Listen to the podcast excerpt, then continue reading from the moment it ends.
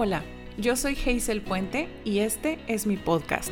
Estoy muy contenta que nos acompañes el día de hoy. Este es un espacio creado para ti donde quiero compartir contigo verdades de la palabra de Dios de una manera sencilla que te ayudarán a crecer espiritualmente y que los podrás aplicar en tu vida diaria. Bienvenido, vamos a platicar. Hey, ¿qué onda? ¿Cómo están? Episodio 10, qué locura, el tiempo se ha ido rapidísimo y estoy muy contenta de compartir nuevamente este tiempo con ustedes. Así es que agarra tu cafecito, tus galletas, tu té, tus palomitas, no sé lo que estés haciendo en este momento, si andas corriendo por ahí, te acompaño y me encanta que estés tomando este tiempo para platicar conmigo. Pues, ¿qué te puedo decir? Estoy muy contenta porque el mes de marzo es un mes súper activo. Y entre mis cosas favoritas es que en dos semanas vamos a tener el Teens Camp, que es nuestro campamento de adolescentes que tenemos cada año. Y de verdad que cada año el Señor nos sorprende trayendo corazones arrepentidos, trayendo salvación, trayendo tantas cosas en medio de nosotros, tiempos de alabanza intensos. Y bueno, de verdad que como todos los años, este año Dios va a hacer grandes cosas en medio de nosotros. También quiero decirles que me muero de ganas por compartir por redes sociales todo lo que va a estar pasando en el campamento, en verdad estén súper atentos, así es que no te lo puedes perder. Teens Camp del 20 al 22 de marzo. Pero bueno, después de este super comercials que me acabo de aventar, estas semanas seguimos platicando de asuntos del corazón. Hemos platicado de muchos temas muy interesantes de cómo las emociones van íntimamente ligadas a nuestros a nuestras convicciones, a nuestras creencias y cómo podemos poner todo a los pies de Cristo permitir que Él gobierne nuestras emociones y así nosotros poder caminar y continuar esta carrera de la fe. Y bueno, el día de hoy quiero platicar de algo que es el desánimo, que creo que es algo que todos hemos vivido alguna vez en nuestras vidas. Y el desánimo, aunque pareciera algo con no mucha importancia, es algo que nos puede llegar a detener del propósito que Dios tiene para nuestras vidas. Pero antes de comenzar, um, quiero platicarte de una anécdota que pasó el día de hoy y que mientras estaba cuidando a mi bebé Mauro y fíjate que él es un bebé como súper activo. Es un bebé súper bueno, la verdad. Su papá y yo tenemos una vida ministerial súper activa. Tenemos juntas, tenemos ensayos, eh, tenemos consejerías y Mauro es un bebé que siempre está contento y, y que está ahí con nosotros y lo cargamos a todos lados. Le encanta estar eh, explorando el mundo, le encanta estar agarrando todo y le encanta estar en el piso jugando con sus juguetes o andar corriendo en el andador por todos lados, en fin, es un bebé muy activo, o sea, no, no se queda así sentadito en tu regazo mucho rato y así, no, él, él quiere andar para todos lados. Y justamente hoy en la tarde despertó de su siesta y cuando despierta de sus siestas, pues como que acaba de cargar toda la pila y se despierta al 100. Entonces él estaba súper despierto y, y lo bajé y lo puse en el piso, en su tapete con sus juguetes y se quedó así como firme, estatua y se me queda viendo. Y se me hizo súper raro y yo trataba de jugar con él y él así nada más viéndome. Entonces lo cargué y lo puse en su andador y, y, también se quedó así parado y se me quedó viendo, se me hizo súper raro. Siempre que lo pongo, él es el primero en querer correr y, moverse y no, se quedó ahí parado viéndome. Entonces le dije, ¿te quieres venir? Le extendí los brazos y él me extendió sus brazos, entonces lo cargué. Y para mi sorpresa, lo que yo estaba buscando unos libros y leyendo unas cosas y estudiando, él se quedó en mi regazo, abrazándome y ponía su cabecita sobre mi pecho, ya estaba descansando y a los pocos minutos llegó su papá del trabajo y lo cargó y él súper contento de ver a su papá y una vez más no quiso que lo pusiéramos en ningún lado, él quería estar en los brazos de papá. Y en lo que mi esposo se sienta y entre los dos empezamos a platicar de cómo nos fue en el día, ponernos al día de, de las diferentes actividades, etcétera, de unas vueltas, decisiones que hay que tomar, la logística de la casa, etcétera. Todo ese tiempo que estuvimos platicando, Mauro estuvo en los brazos de papá como en estado zen, le llamo yo, como viendo el infinito y más allá se la pasó súper tranquilito viendo el techo. De verdad que nunca nos había pasado porque él es un bebé que le encanta estar haciendo todo. Y de verdad que nos sorprendió. Y a esto fue a una de las conclusiones que llegué. Dije, de verdad que a veces lo único que necesitamos es estar en los brazos de papá. ¿Y a qué voy con todo esto? Pues mira, las causas del desánimo y la desilusión pueden ser muchísimas. Puede ser por alguna relación que no funcionó, por un disgusto que tuviste con alguien o en alguna amistad, porque te está lloviendo sobre mojado, a veces dices, oye, ya me pasó esta situación y ahora esta otra, no puede ser, hay días así de plano que las cosas no salen bien, o porque algún proyecto que emprendes nomás no arranca o no es como tú esperabas o a veces estás en una etapa de tu vida donde te sientes menos, donde sientes que no eres suficiente o no te sientes capaz de las de los retos, de afrontar los retos que se te vienen enfrente y entonces la desilusión comienza a ser parte de tu vida y esta desilusión conforme vas caminando se piensa convertir en desánimo. Y entonces todo esto se empieza a ver a través como de un cristal, como sombrío, oscuro y negativo. El desánimo usualmente nos hace sentir como si no tuviéramos razón alguna para seguir adelante. Pareciera que esa motivación que te llevaba para trabajar por lo que estabas haciendo, el desánimo te da todos los argumentos perfectos para no salir adelante. Y mientras estaba preparando este tema yo le preguntaba a Dios, Señor, ¿cuál es el problema con el desánimo? Y la verdad es que el problema del desánimo es que te lleva a desenfocar tu mirada de Jesús.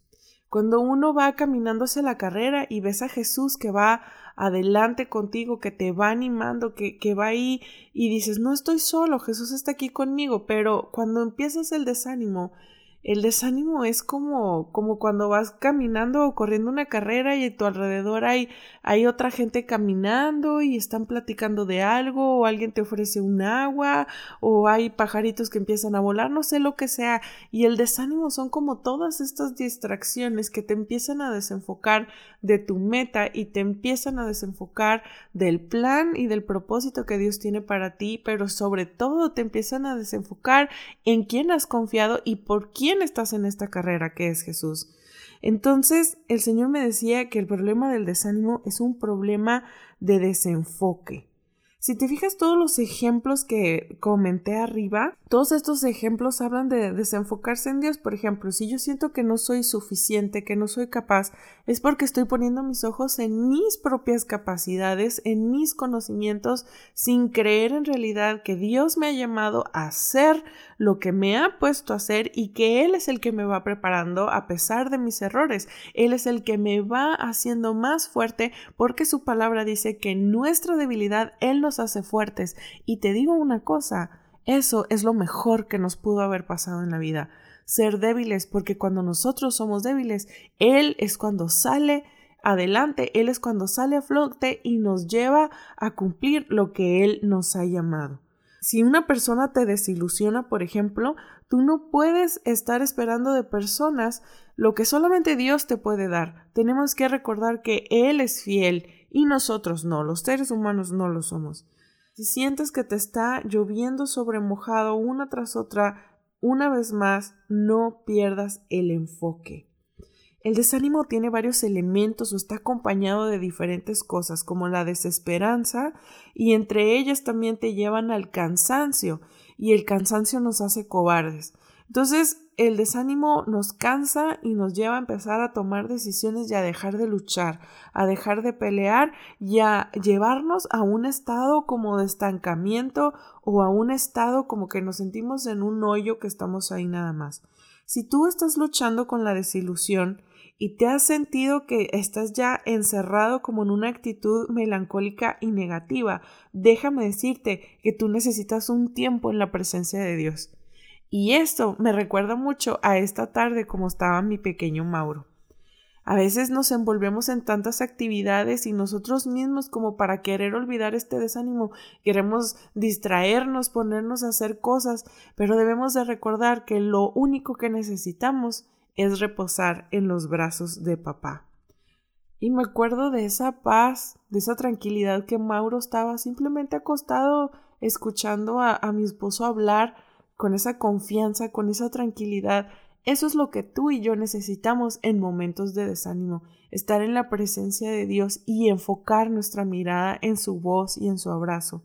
Pero no nada más te quiero dejar así, quiero platicar contigo como unos tips para que puedas combatir el desánimo. Y el número uno que yo te quisiera dar es que pelees la batalla. Recuerda que nuestra lucha no es contra sangre y carne, como dice Efesios 6. Todo alrededor de nosotros hay un mundo espiritual. Recuerda que vivimos en un mundo caído donde nuestro enemigo, el diablo, el cual ya está condenado, y este solamente es su tiempo que le queda. Y él lo único que quiere es robarte, matarte y destruirte. Quiere desenfocarte de Jesús, del plan, del propósito y de la salvación que él te ha dado. Entonces, no te claves con la gente, no te claves con la situación, no te claves con las distracciones. Recuerda que necesitas permanecer vigilante ante las intrigas del diablo. Al diablo, a Satanás, al enemigo, al chanclas, como tú le llames. a él le encanta sacar a los cristianos de la carrera. Le encanta desenfocar tu mirada de Jesús para que sí te sientas solo y poder aislarte. Y una vez aislado, te va a poder desviar del propósito por el cual Dios te creó. Así es que no creas las acechanzas del diablo, no creas sus mentiras que atacan tu mente. El desánimo así viene a través de nuestra mente como una lluvia de mentiras que comienza a atacarte. Y si tú has vivido un tiempo en la desilusión, Comienza a cambiar tu manera de pensar. Ubica todos esos pensamientos negativos que tú tienes y empieza a ver cómo tú reaccionas ante la realidad que tienes enfrente. Y eso lo tenemos que cambiar. Ahora, tenemos que ser conscientes, identificar que no le podemos pedir a Dios que cambie algo que nosotros alimentamos diariamente. O sea, ni tampoco podemos pelear con las armas del enemigo. ¿A qué me refiero con esto?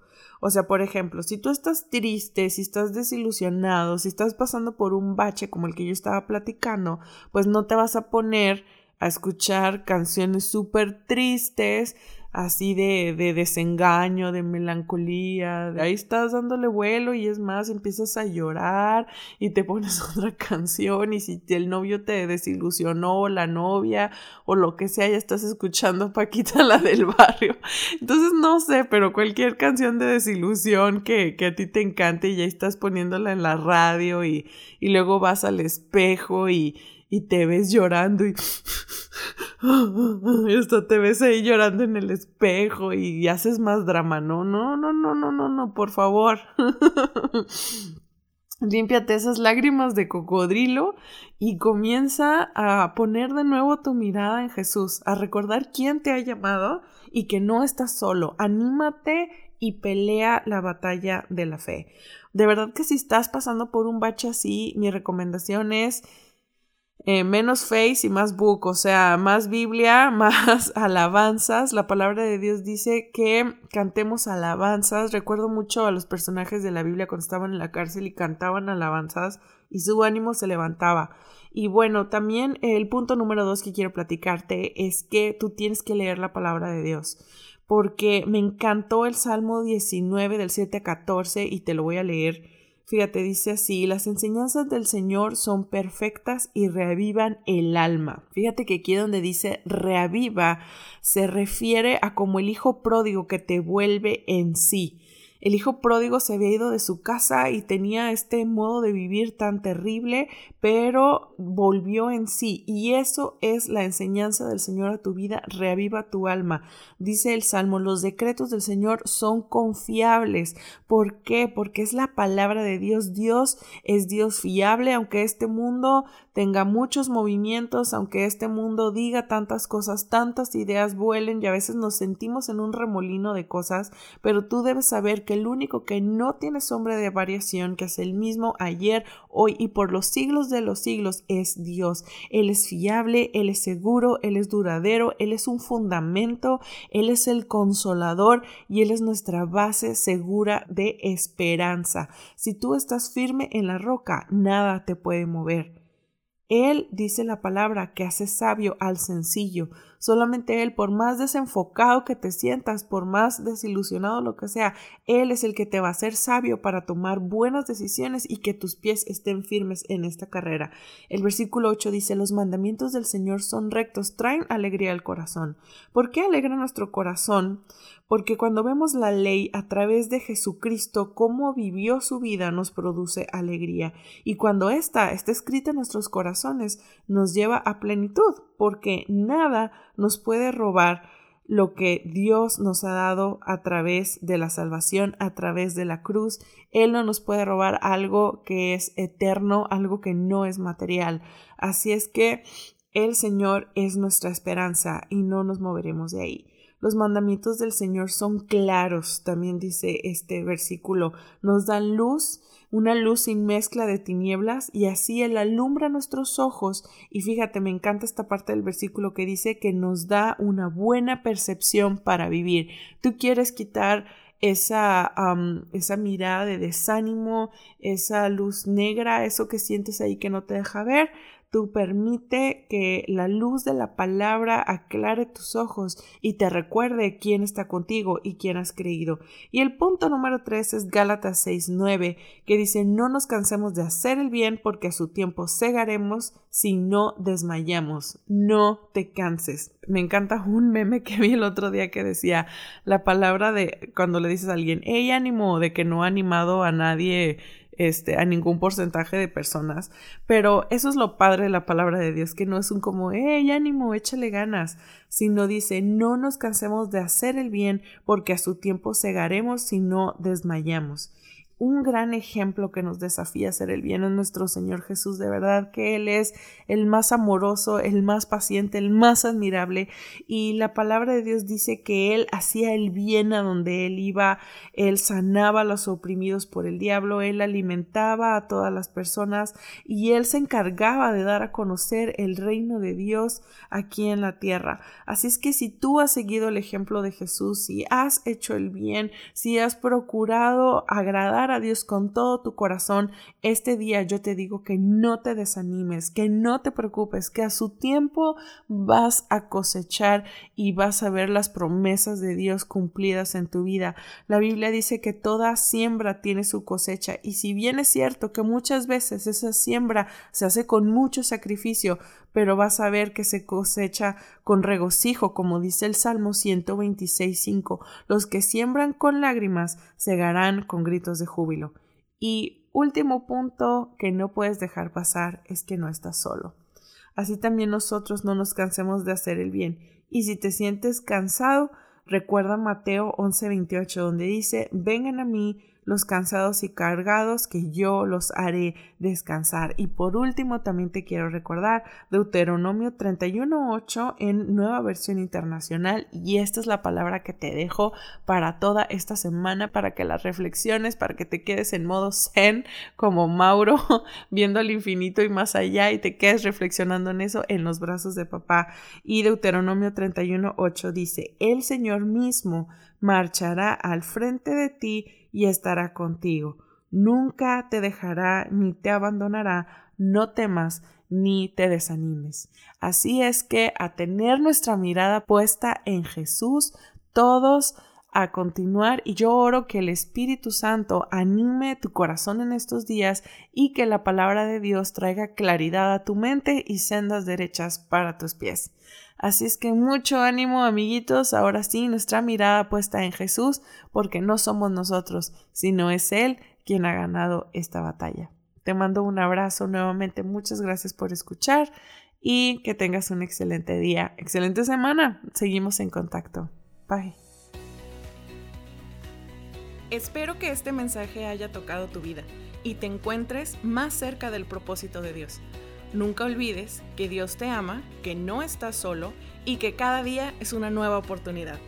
Si este podcast en verdad te gustó, no olvides darle un review, compartirlo con otros.